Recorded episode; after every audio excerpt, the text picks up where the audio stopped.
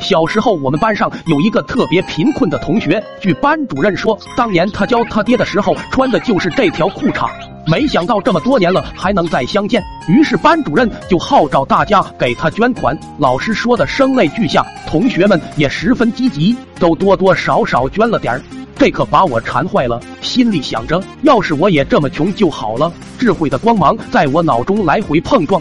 对了。还有什么是比无家可归、露宿街头更穷的呢？到时候我这个条件一摆，那钞票还不是大把大把的来？说干就干，我立刻冲回家里，用红漆在自家墙上写了一个大大的“拆”字，打算借此蒙混过关。年幼的我，当时并不知道这个字看着是“拆”，实际念“富”。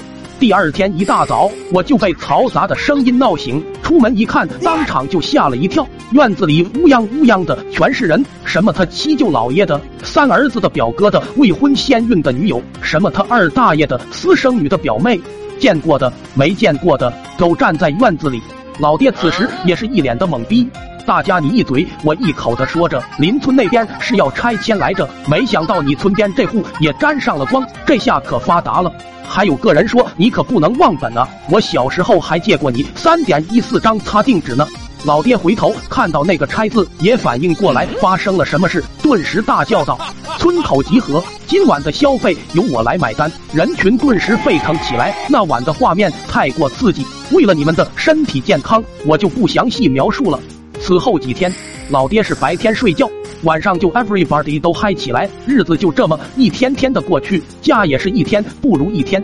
这天，老爹看着锅里最后一颗鸡蛋，犹豫要不趁我没发现先吃了吧。老爹知道不能再等了，决定主动出击，于是跑到邻村一看，正有几个工人在拆迁。老爹赶紧扛起一个就跑，抱到了我家院子里，咚的一声就跪下。指着那个拆字，苦苦哀求道：“大哥，大哥，行行好，您先拆我这吧。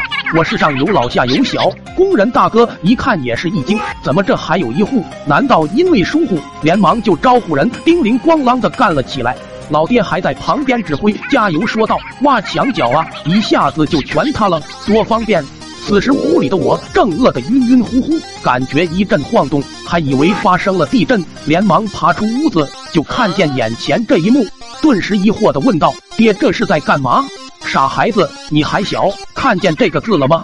咱家要有钱了，以后你吃多少包辣条都行，而且爹保证以后再也不打你了。”我一听也是惊喜，顿时大叫道：“真的吗？真的吗？那个字还是我写的呢！”那天老爹再也不打我的承诺，仅维持了两分钟。